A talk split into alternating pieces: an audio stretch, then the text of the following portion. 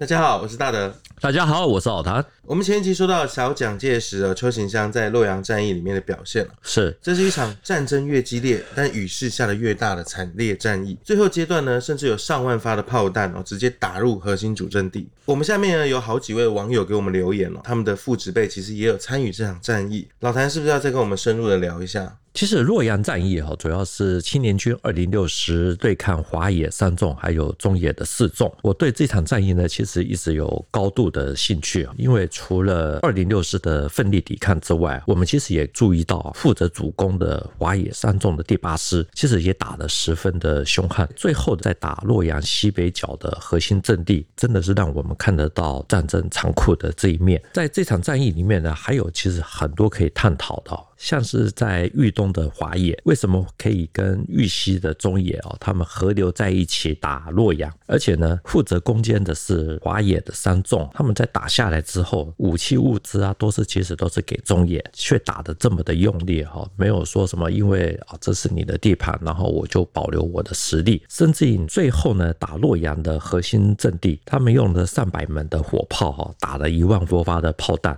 其实是打的处处都是焦黑的尸体啊！那这些武器呢？特别是炮弹哦，是从哪里过来的？那对于这些问题呢，我们这一期就主要是透过地处在河南中部的许昌，国共在这个地方六进五出的拉锯战来解释这一段。同时呢，我们可以反过来看邱行湘他二零六师的守洛阳打的算是还不错的。所以这一集呢，我们其实也可以算是洛阳战役的 Part Two。对于这个像我们这种三国迷而言呢，许昌绝对是演义里面重要的一个场景。是，尤其曹操就在这边挟天子令诸侯。那它当然也是一个河南中部非常重要的城市哦。我们回到国共时期哦，许昌的重要性在哪里？许昌其实它是位于平汉铁路上面的一个城市哈，就是在郑州以南。那它位于河南的中心点，是国军重要的后勤补给的供应中心。那这个城市呢，华野是在一九四七年十二月十四日的深夜十一点开始发动的总攻，十五日的中午十二点战斗结束了。根据大陆的说法，总共歼灭了八千多人。不过呢，战斗强度不是很强烈，实际的阵亡的人数其实是不多。多的，整个的意思其实就是包括被俘的国军，总共是八千人这样子。嗯，所以人家说这个大军未动，粮草先行了，所以军需补给是非常重要的。对，那号称是河南这个军需重镇的这个许昌打成这样了，十二小时就结束了。老谭有没有遇过就是防守许昌的这个老兵呢？可以跟大家分享一下宝贵的这个经历。我们前两集有提到豫北的汤阴之战，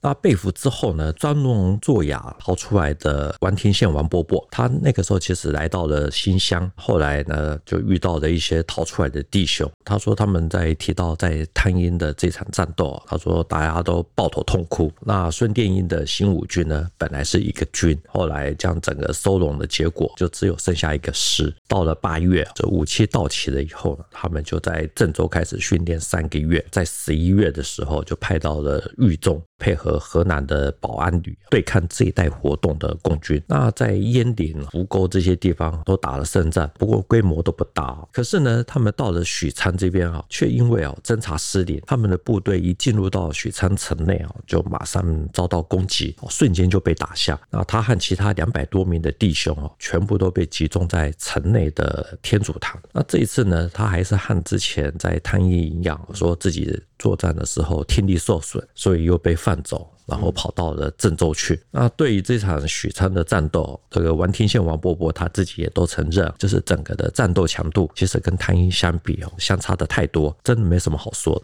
照这样看起来哦，王贝贝他没被集中在天主堂，共军好像并没有让他们来补充他们的战斗兵员。其实还是有，共军打许昌那个时候，主要是因为看中的这边是后勤的军需供应中心，所以呢，华野他们在这边主要的目的是为了要获得武器军火。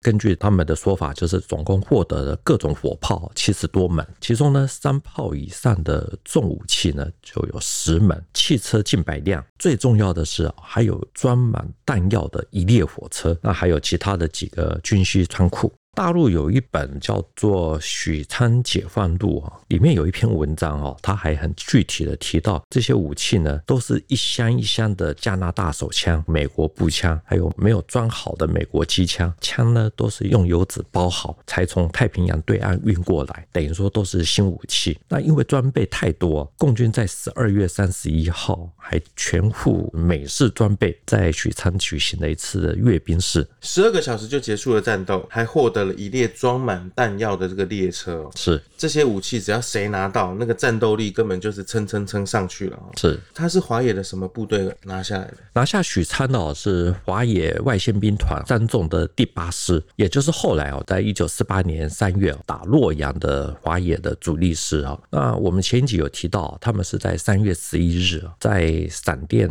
暴雨之中啊，经过五个多小时的激烈的战斗，打下了东门，率先打进去洛阳。也就是说，共军他们是利用从许昌获得的武器，然后来打洛阳。对，基本上可以这么的说。我们刚刚提到的那本《许昌解放录》这本书啊，里面还有一篇提到，粟裕还特别指示，这些获得的军用物资啊，除了补充部队之外，其他都交给华野的后勤部。之后啊，比如说像是四纵啊、六纵啊等等啊，通通都来许昌补充。那我们知道啊，这些纵队的编制啊，其实有大有小，像是华野啊，他们一个纵队可能有两万五千人上下，接近于国军的一个军。那刘邓的晋冀鲁豫野战军呢，纵队的规模就比较小啊，可能就一万五上下。可是不管怎么样，打下的一个许昌，至少有三四个纵队过来补充，就是我们可以想见说，国军在这一次啊，他损失有多大。也就是说，打洛阳的部队啊，不管是华野的外线兵团，或者是中野，其实都获得了补给哦。对，在经过了几次的拉锯之后呢，国军在许昌，甚至是在中原这个地区啊，可以发给部队的武器也差不多都没了。的确如此啊，华野很顺利的拿下了许昌，获得了大批的军火，包括中野啊等等也都来补给。到了一九四八年的三月十四日啊，华野还有中野他们可以动员上百门的火炮，打了一万多发的炮弹，打到邱行湘在洛阳的核心阵地。我们可以很合理的推测啊，那个时候一万多发的炮弹。有部分一定是在洛阳直接缴获的，那另外呢，还有一大批是来自于许昌。所以这样听起来，许昌基本上就是被掏空了吧？因为平汉线中断了，所以许昌的后勤供应中心的位置之后就没有再继续的扮演。更重要的是哈，国共在这边拉锯战来来回回几次，所以国军还有河南省政府在这边的势力，特别是像自卫队啊等等啊，他们基本上都被掏空。那到了一九四八年的五月。许昌又被攻入，进城的解放军呢，那个时候都用很讶异的口气说，他们看到驻守的战边二十一旅，他们所用的武器。都觉得很扫兴，因为枪支都是土家伙，有的还生锈到连枪机都没有办法拉动。那像这样子的武器哦，连在他们的连队里面哦，都是被淘汰的。怎么国民党的这些部队还在用这些古董？那这样的部队呢？蒋介石怎么还会派来守许昌这么重要的城市？像许昌这样这么重要的平汉铁路的枢纽城市哦，不过在国共内战时候的存在感感觉起来好像比较低哦。是啊，没想到像这样的一个小地方，竟然震波是影响到了洛阳，让我们很纳闷哦。就是其实我们在当兵的时候都知道，说连小小的弹药库，我们都会特别的去注意，很审慎的去对待它。可是像许昌可以说是河南中原这边的重要的军需重地，蒋介石好像都没有特别去关心它。蒋介石应该不会说无知道不知道许昌的重要性啊，因为好歹他也领导过抗战啊。那只是呢，国军那个时候他其实很多地方是无兵可调，能打的部队就是那些。那不过呢，这一集说到的许昌哈，我们就在这边岔题讲一个八卦。最主要是蒋介石的身世啊，很多都说是奉话说，可是呢，在一九五零年以后，一度流传是许昌说。对于这个八卦呢，我相信会看我们节目的朋友应该。多数都知道，那我们就纯粹轻松一下，不要太当真。像八卦其实还蛮颠覆我们的想象。台湾早年啊，在一九五零年代、六零年代啊，有一本禁书叫《金陵春梦》，被认为是啊所有的出版物里面啊，专门在丑化蒋介石一家，被排名为第一名。那这本书呢，把蒋介石写成是一位来自于河南许昌郑家的儿子，他的原名叫做郑尚发。这本书的第一回呢，标题是“逃荒郑家拆骨肉，找奶妈蒋府迎新人”。他一开始。始就写说，在下说这本书呢，要从一个小小的顽童说起。此人姓郑，乳名三发子，河南省许州啊，也就是今天的许昌。是许州西北十二华里的河街人士。清光绪十三年十月三十一日啊，他诞生的时候，他的双亲都还健在，还有两个兄长，大哥名叫郑少发，比他大七岁；二哥乳名叫郑二发子，比他大四岁。啊，他的父亲呢，克勤克俭，积蓄了十几亩的薄田，还开了一个磨坊。那他的母亲呢，长得面貌姣好，一手的女工呢，干净利落。我们先不看内容，光听这个书名呢。其实就是蛮符合现在网络上面会常出现的所谓的幻想文啊。清光绪十八年呢，许昌这一带出现的大灾荒，赤地千里啊，为了活命呢，张发子他的父亲带着大哥郑少发。去洛阳，妈妈呢就带着六岁的三发子到了开封，那至于郑二发子呢就去当兵。那经过千辛万苦，三发子跟他妈妈来到了开封。那因为城内呢有一家义泰盐行，这个老板呢是姓蒋，来自于浙江奉化，他是一个盐商。三发子的妈妈就经过人家介绍，就去当了佣人。那因为蒋姓盐商他的妻子过世，所以后来郑三发子的妈妈就进了蒋家的大门，随后呢就一起。回到了浙江奉化溪口镇，三发子呢也变成了蒋家的儿子。所以这书中的意思就是说，蒋介石其实他不姓蒋，他姓郑，也不是呢浙江奉化人哦，是，而是河南的许昌人，那就变成我的老乡了 啊。那后来呢，灾情缓和啊，那郑家老大郑少发呢，就从洛阳回到了许昌的老家，遇到了从开封回来的同村人，得知妈妈带着弟弟跟着去了浙江的奉化，心里面呢也想要去找他的弟弟的这种想法，所以一直都没有找到。对，到了一九四一年呢，因为河南的水旱还滩呢，郑少发在家乡待不下去啊，跑到了重庆啊，想要寻亲。很奇怪的是啊，这个事情呢，层层的报上去，这蒋介石还吩咐戴笠把他就是关进了贵州习风集中营，好吃好喝。过了一段时间呢，给了一笔钱，打发他回到河南。刚刚提到的这一段呢，也是《金陵春梦》里面写的吗？《金陵春梦》啊，它有八册，第一册第一回就是我们刚刚提到的逃荒郑家拆骨肉。找奶妈，江湖迎新人，那就一路说到了第六回啊，就是三发子闻讯伤脑筋，郑老大关进集中营。等于说他是一路写下来。第六回的故事呢，其实就是我们前面提到的郑少发，他就出现在重庆啊，写他想要见到他的胞弟的这种心情。那三发子呢，因为那个时候已经是中国的最高领导人，所以出现了这种六亲不认的心态。我们以前在驻点的时候，其实也曾经听过关于蒋中正这个名称的一些乡间的一些小道消息，对，其实有人就讲到说，这个念出来的这个读音呢，蒋中正其实听起来像是蒋中正，宗是那种宗族的宗，正就是他的这个姓啊，正式的正，会不会就是郑老三他觉得不要忘本，留着一个这个东西？啊？的确是有此一说。沈醉呢，在我所知道的戴笠，他这本书里面有写到，就是那个时候呢，重庆有许多人都听过了这一段新闻。啊，蒋介石的亲哥哥郑少发。从河南来到重庆来找蒋介石，可是蒋介石不认亲哥，都是由戴笠一手来帮他处理这些事情。这故事是啊，听起来玄乎玄乎的，还有后续吗？还是有史料我们可以互相佐证一下？其实呢，虽然说蒋介石被赶出了大陆啊，可是他毕竟是中国近现代最重要的人物之一啊，大陆容不了他啊。可是呢，河南许昌跟浙江宁波呢，却争着要他。浙江文史资料选集啊，刊登了一篇经过详细调查考证的文章哦，标题是《解开蒋母王彩玉身世之谜》，就是用了很多的证据哦，来证明说蒋介石的亲生母亲王太夫人从来没有离开过奉化，更别说待过河南，也没有改嫁过。所有的一切哦，都是《金陵春梦》这本小说杜撰的。所以呢，一九八八年啊，台湾的传记文学第五十二卷第四期啊，他们除了全文转载啊，还为了这一篇文章呢，做了一个特辑，叫做《贾母王太夫人身世特辑》。所以这个奉化跟许昌哦，就是争着要蒋介石。是，所以其实也有一点像现代，大家会去考证一些说哦，他的故居、旧居，名人效应，会带有一种名人效应，可以其实对。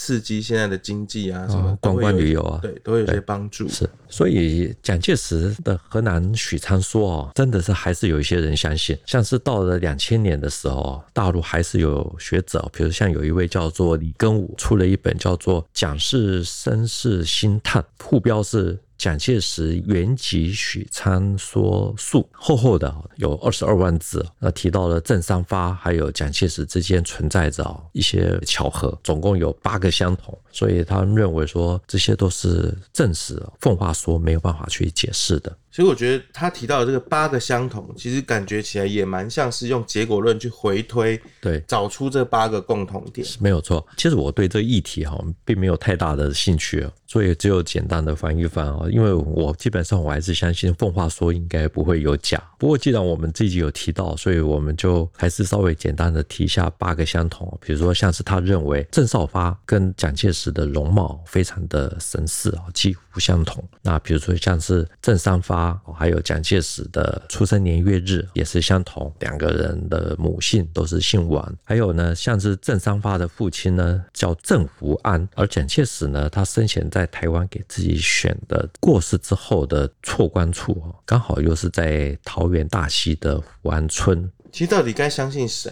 其实是很容易让我们觉得啊，雾里看花，怎么会蒋家每一代好像感觉都会有这种认亲相关的一些故事跑出来啊？是，所以呢，我们就。不再讨论这个议题啊，我们还是要强调浙江奉化还是应该比较靠谱或比较可靠一些。奉化说跟许昌说呢，其实中间呢的的确确是出现了蛮多次的这种拔河，就是你来我往，就很像说国共在许昌这个地方的几次的拔河，最后呢蒋介石也让出了许昌。我们刚刚是轻松一下八卦了一下蒋介石的身世，奉化说跟许昌说两边呢也曾经有出现过拔河的拉锯。对，回到战场上，老谭刚刚也提到说，国共在许昌这个战场上面呢也有六进五出的拉锯战。对，这又是怎么一回事呢？最主要是哈，在一九四八年之前，共军在河南哦并没有真正的占领过什么比较大的城市。攻击许昌的起因呢，是因为那个时候国军调了三十三个旅啊，全面的围攻进入大别山的刘邓部队。那为了要减轻刘邓的他们的压力，华野三纵那个时候在一九四七年的十二月啊，就是很冷的天气啊，从永城出发，要去协同陈赓的部队去破击平汉线，同时最重要的是要调动国军的部队，减轻刘邓部队他们受到的这种围剿的压力。这样听起来啊，这套战术其实真的在共军作战的时候蛮常见的。是，那大陆的《许昌解放录》这本书呢，它里面有一篇标题叫做“斩断平汉线”哦，那里面就特别提到，就是华野三纵八师哦，本来是只有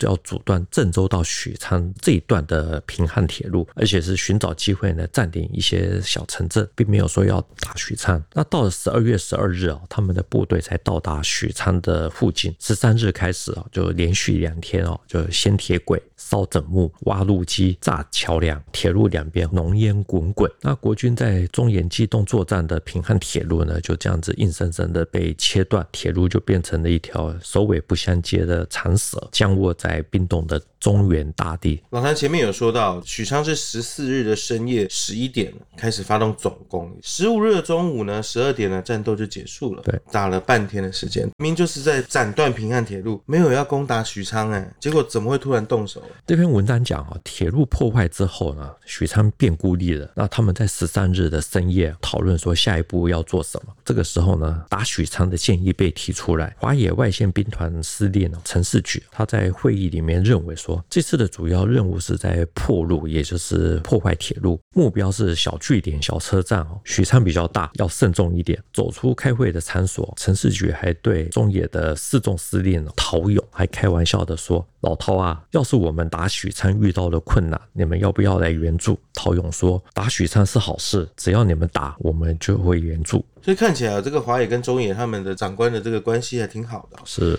打许昌就这样子莫名其妙上了计划。对，让我们感觉到其实他那个变化，其实蛮激动的。对，其实我们在看国共内战哦，很多人一直都强调共谍，比如说像是刘斐啊、郭汝瑰啊他们的作用，我一直都觉得说这些都是事实啊。任何部队、任何军队啊，都是要注重保密反谍啊。可是呢，如果我们把所有的战场上的失败哦，都套用共谍两个字啊，那会很容易让我们失焦啊，就是没办法看出来说一些将领或者说是战术上的一些变化、一些细节。那比如说像是刚刚说到了华野他们的这种滚动式的计划啊，我们就没办法去很清楚的探究出来。是，就像前一集哦，我们有提到在洛阳战役上面了，陈士举和陈赓其实他们有讨论要不要打。看来许昌也是这样哈，就是他们自己来讨论的。共军一些不在计划内的作战，譬如说几位在第一线的将领，其实他都可以用随机判断的方式来去改变这个战路。对，相对的，国军这边就比较微操一点。所以呢，第二天早上呢，他们就立刻开会协调，工程任务呢就交给华野三纵的第八师来负责。那什么团要打什么门，很快的分分配好。更巧的是哦，在许昌的外面呢，刚好又捉到了一名俘虏。从他的口中知道说，城内大概有八千多名守军，可是部队的成色很复杂，几乎都是杂牌军，所以他们就更加确定可以打。到了十四日的深夜十一点就开始攻击，虽然说在打南门遇到了阻碍，可是很快的就从西门爆破进入，十二个小时就结束了战斗。坦白说，十二个小时就结束，其实这时间是蛮闪电的。洛阳呢，当初还至少守了七天。对，我们前面一集哈在说洛阳战役啊，就是二零六师老兵说的，他们对超越设计啊不太能够掌握。刚好下面有一些朋友在下面留言啊，对超越设计啊做了一些详细的补充。这次攻打许昌呢，就是后来攻打洛阳的三纵第八师，他们的分工是啊，团营火炮还有轻重机枪全部都统一组成，直射、驱射。预备啊，这三种火力，直射呢是用来封锁城楼，还有城门两侧的每一个射孔。那驱射的火力呢，是用来压制哦城门浅纵深的国军阵地。其实战争的经验哦是非常的重要的，难怪哦有了老兵就像有宝贝一样，可以减轻伤亡。因为许昌呢是军需供运中心嘛，华野三纵八师呢拿下来之后，中野的部队也来这边补充。那甚至于到了十二月三十一日啊，全副美装的部队呢就举行阅兵式，那随后华野三纵呢撤离许昌，国军呢就再度的重新恢复了对许昌的控制。一九四八年元月三日啊，华野一纵他们从郾城北上，在六日的时候又把许昌给拿下来。那因为许昌那个时候驻守的只有两个营，所以拿的是非常的轻松。本来第一次的时候，那时候还有八千人的守军哦，对，现在只剩下两个营啊，两个营基本上就差不多不到一千了。对，华野一纵呢，这次待了半个月，然后又撤出，国军又再次的恢复对许昌的控制啊。那二月十二日改成了中野九纵进入的许昌啊，七天后又撤出。总之呢，国军还是觉得说许昌有点重要，所以那个时候孙彦良兵团呢就从郑州南下进入的许昌，改由地方自卫队来驻守。前一集有听到说，这个胡琏的兵团去救援洛阳的时候，他会先经过许昌，对，然后再北上。所以那个时候呢，许昌其实是还在国军的手里。对。可是如果没有说这一集的话呢，我们会一直以为说许昌是一直被国军掌握的一个重要的咽喉。平汉铁路支离破碎哦，所以陈士渠、陈赓他们可以很清楚的去计算国军的行进速度，因为没有火车哦，或者说火车走走停停，等于说过去如果平汉铁路是通车的，胡。点的十八军那个时候，如果从许昌要到洛阳去救援，其实一天大概就可以到达。那现在呢，铁路中断哦，要走七天，再碰到了山洪爆发，就是要走十天了。所以这样听起来哦，国共两边已经是三进三出了。许昌对，其实呢，因为后来的战斗强度真的是不是那么的强烈。嗯、那我们这集的时间也快到，所以我们就不做流水账式的交代。那我们这边做了一个表，有兴趣的朋友可以看一下。最后是在一九四八年的六月七日，中印野战军一部分的部队啊，再加上一些地方的共军的部队啊，第六次的进入到许昌之后呢，国军就再也没有回到许昌。在这个时间点呢，也是国共在防范区会战的前夕。那我们可以看得到，从许昌的第一次被共军拿下到第六次，这中间呢，短短的六个多月，国军在河南控制的城市只剩下开封。还有郑州这两个城市。我们知道古往今来哦，在河南战事往往是牵动大局。没想到呢，这个河南中心许昌的丢失哦，它不仅仅是影响到了洛阳，影响到了之后的黄泛区会战，更是呢补充到了共军最缺乏的装备，尤其是美式的装备。对，尤其是重炮还有弹药。我们今天的这个节目呢，其实还有提到一段小小的八卦，蒋介石跟许昌哦，他们之间的一些关系。那在书里面有提到说，郑家大哥去寻亲哦，其实他是跟实际上历史发生的河南水旱黄汤是有牵连到的。所以我们可以知道说，就是在历史的脉络中哦，其实有些故事啊，或者一些乡野的八卦，都是还是跟历史上面是有些牵连的。对，不过我还是要讲哦，对于正三发子的这一段哦，不要太相信哦。哦，对，就是大家茶余饭后拿来 就是聊聊天啊，闲嗑牙可以聊一下这样子。那再就是说呢，其实我们也很纳闷哦，其实我真的很纳闷啊，就今天听完这一集，就会觉得说，呃，我们都知道说这种军事装备啊，或者说这种是非常重要弹药，对，就竟然就这么简单的就丢了。就这么简单，是很简单的就丢了。听起来很简单啊，对，听起来很简单。其实我我真的觉得我们可能会用个两三集来解释啊，就是蒋介石其实他手上可以用的兵，真的就是那些能打的部队，也就是那些。你到最后你就会发现到说，国军在失掉河南这段过程，你可以看得出来，几乎就已经被注定好的。见微知著，就对，以小观大是。OK，今天的节目呢，我们就先讲到这边。谭兵读武，新闻与历史的汇流处，军事是故事的主战场，只取一瓢饮，结合军事、历史跟人文的节目，欢迎大家在 YouTube 上面观看，以及在底下给我们留言。那也可以用 Podcast 收听，可以在 Apple Podcast 上面给我们五颗星跟留言。今天的节目就到这边，谢谢大家，谢谢老谭，我们下周见喽，拜拜，拜拜。